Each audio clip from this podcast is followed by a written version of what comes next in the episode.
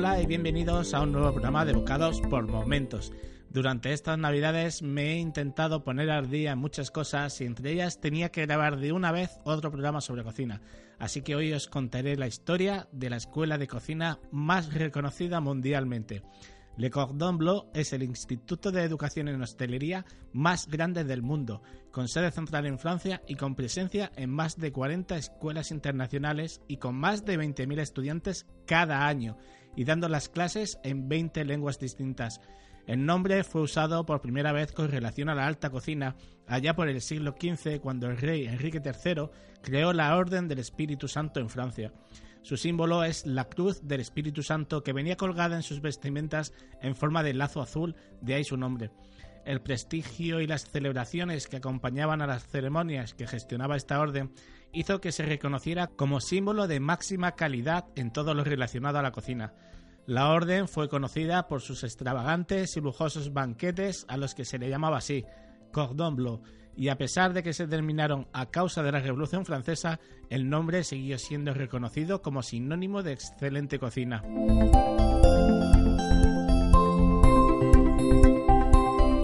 Fue en 1895 cuando una periodista llamada Marthe Dustel, que era editora de la revista Le Cuisine, fundó la Escuela de Artes Culinarias en París con ese nombre para promover la venta de su revista, dando clases de cocina impartidas por chefs profesionales teniendo en enero del siguiente año, en 1896, su primera clase demostrativa de la historia. Ese es el pistoletazo de salida para que la gran reputación de Le Cordon Bleu se difundiera internacionalmente, convirtiendo a los grandes chefs de la época en profesores, dando así un mayor reconocimiento. Esto se ha mantenido a lo largo de la historia de la escuela, siendo los profesores Master Chef provenientes de restaurantes con varias estrellas Michelin o que son ganadores de premios muy prestigiosos. La escuela recibió a su primer estudiante ruso en 1897 y a su primer estudiante japonés en 1905. Su éxito era tal que después de 1945 era la única escuela en Francia acreditada por los Estados Unidos para la reinstrucción profesional de soldados. La escuela cerró durante la ocupación alemana de París entre 1940 y 1944. Después de la guerra, Madame Elisabeth Brassat relanzó la escuela. Madame Brassat dirigió la escuela hasta 1984. A la edad de 87 años decidió que era hora de jubilarse. Vendió la escuela al dueño anterior, André Cointreau, un descendiente de las dinastías de Cointreau y Remy Martin. En 1933, la ex estudiante Dion Lucas ayudó a abrir una escuela bajo el nombre de Le Cordon Bleu en Londres, Inglaterra. Julia Child se matriculó en esta escuela en 1950, dando lugar a su libro El arte de la cocina francesa. Esta es la parte de la vida de Julia Child retratada en el, largometraje Julia and Julia de 2009 y del que disponéis de un programa en cine por momentos dedicado a esta película. En 1988, poco después de comprar Le Cordon Bleu, André Cointreau compró la Escuela de Londres y desde entonces ha puesto en marcha escuelas en Australia, Corea del Sur, Canadá, Japón, Perú, México y Tailandia. Y aunque en 2009 se intentó abrir en Nueva Zelanda, finalmente el proyecto se canceló tras una gran controversia. El 16 de diciembre de 2015 se informó que Le Cordon Bleu cerraba los 16 campus que tienen los Estados Unidos. Su fecha, septiembre de este año, 2017.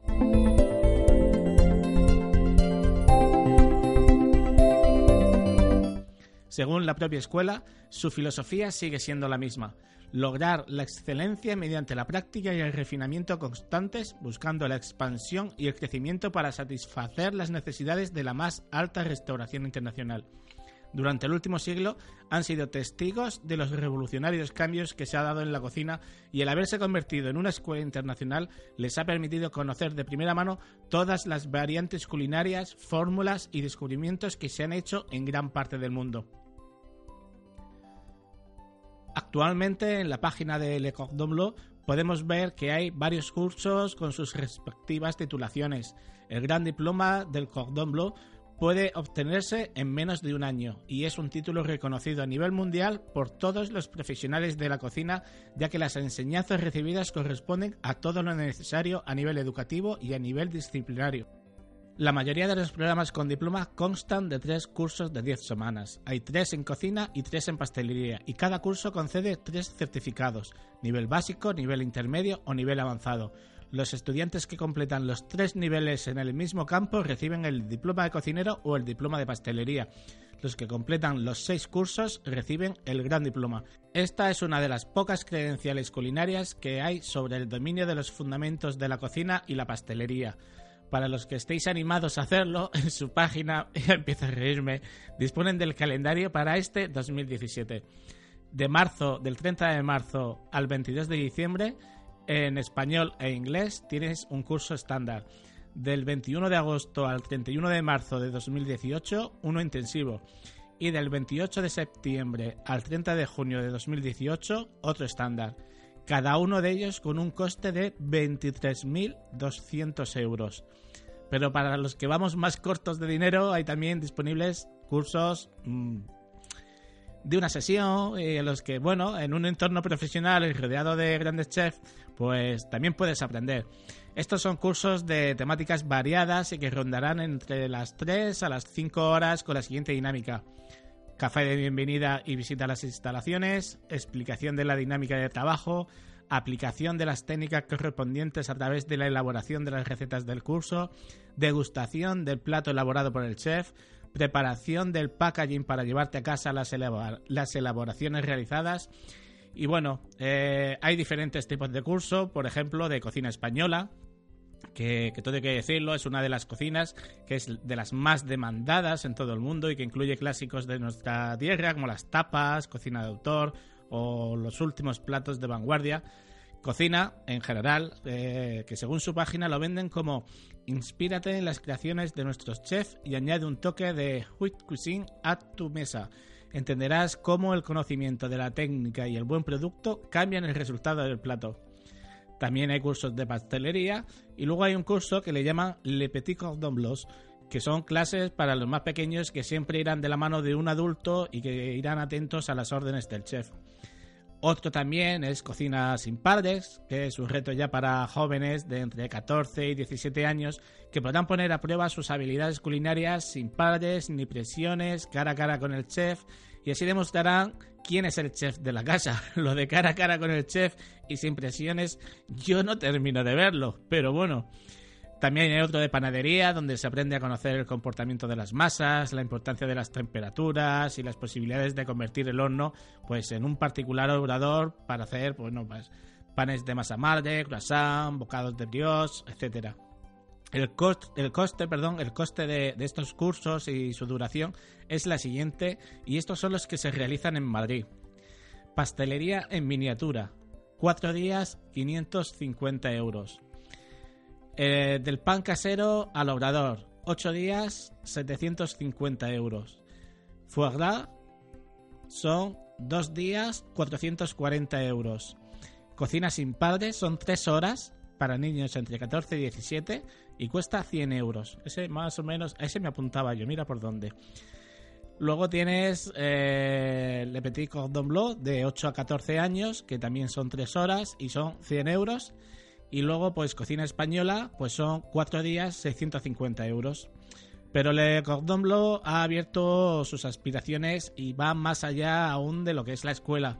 Está creando restaurantes, pastelerías, cafeterías y diversos medios formativos más allá de sus aulas bajo el sello de, esta institución. En cualquier caso, yo me voy a seguir dedicando a ser autodidacta y ver mis cursos de la escuela de Chef y seguir formándome con los libros que, que voy comprando y de los que ya tengo.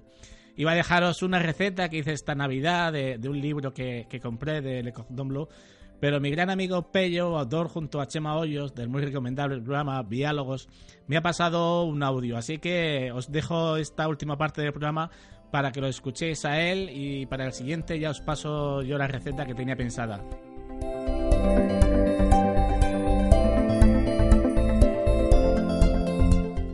Hola Miguel, Mespaznar escuchantes de Bocados por Momentos, Red por Momentos.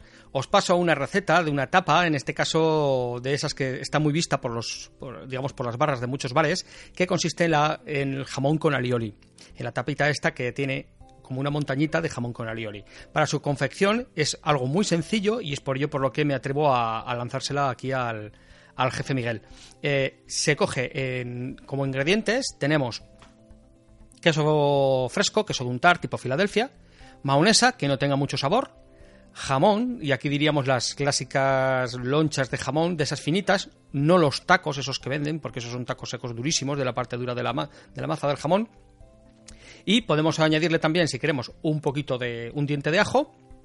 Como opcional, podríamos decir que tenemos el pimentón picante y las tostadas, que aquí pueden ser estas redonditas o cuadradas que son así azules eh, marrones oscuras, o también estas que son las clásicas tostaditas de chapata, o ya si nos aventuramos por nuestro propio pan que tostamos un poquito en el tostador. Para su confección, pues es muy sencillo. Eh, con las siguientes proporciones hacemos una de queso fresco, dos de mahonesa, cucharita, cucharada, ¿vale? Y podemos aumentarnos y nos a 2,4, a 3,6, ¿vale? Eh, y lo que hacemos es mezclar en, un plato hondo los dos ingredientes, el queso y la mahonesa. Los mezclamos hasta formar una masa uniforme y, sobre esta masa lo que hacemos es añadir el jamón eh, troceado. Insisto, cogemos lonchas de jamón y las troceamos. No cogemos esos tacos que son súper duros porque aparte son de la parte dura de la maza. De esto Miguel sabe un montón y eso no es lo que deseamos ahora. Troceamos, picamos casi esas lonchas de jamón, se las añadimos a la, masa, al, al pringue, por decirlo de alguna forma, que hemos hecho anteriormente. En este podemos añadir el ajo picadito.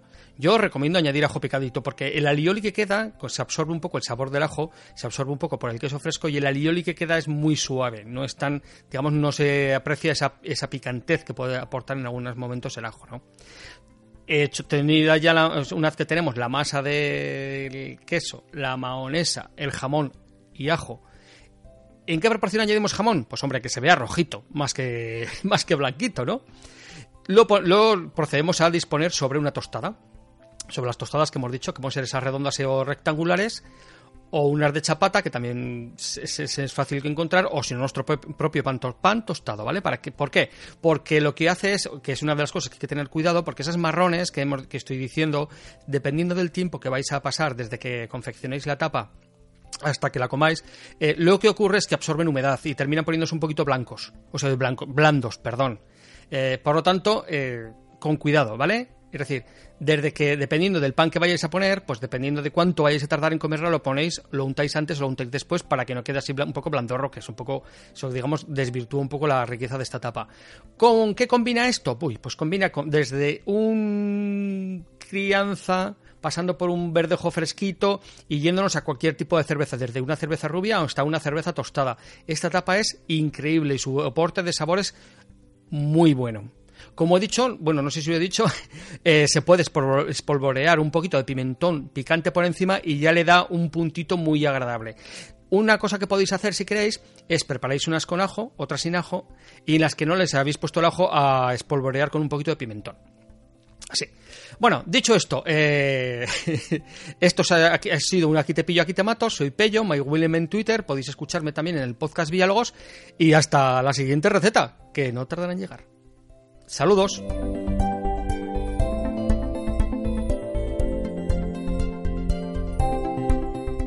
Muchas gracias, Pello, por tu audio y ya sabes que esta es tu casa y que siempre tendrás disponible un espacio en este programa, en este y en el que quieras.